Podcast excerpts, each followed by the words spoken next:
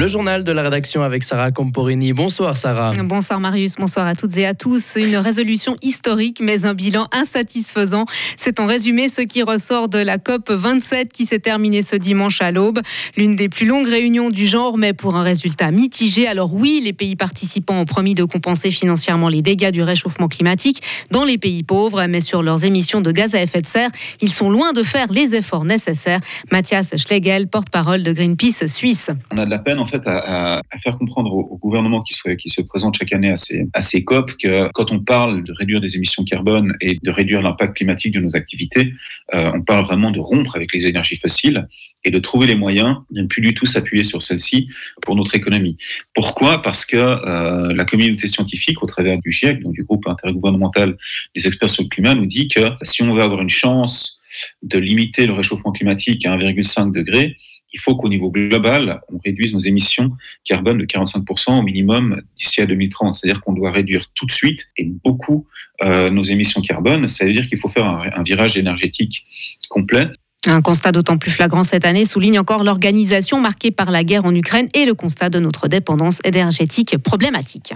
Le gouvernement, le gouvernement veut étendre sa réserve d'hiver en électricité. La mesure va concerner des centrales de réserve et des groupes électrogènes dès 2025. Les producteurs demandent que les centrales de réserve produisent exclusivement pour la réserve et non pour le marché. C'est aussi la proposition du Conseil fédéral. Une grosse frayeur et trois blessés légers. Et c'est le bilan de cet accident survenu tôt ce matin sur la route du lac à La Roche. Une conductrice a perdu la maîtrise de sa voiture qui a quitté la chaussée et glissé en bas d'un ravin.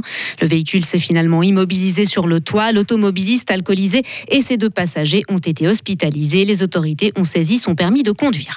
À l'étranger, première poignée de main entre les présidents turcs et égyptiens. Elle s'est produite aujourd'hui en marge de l'ouverture de la Coupe du monde de football au Qatar.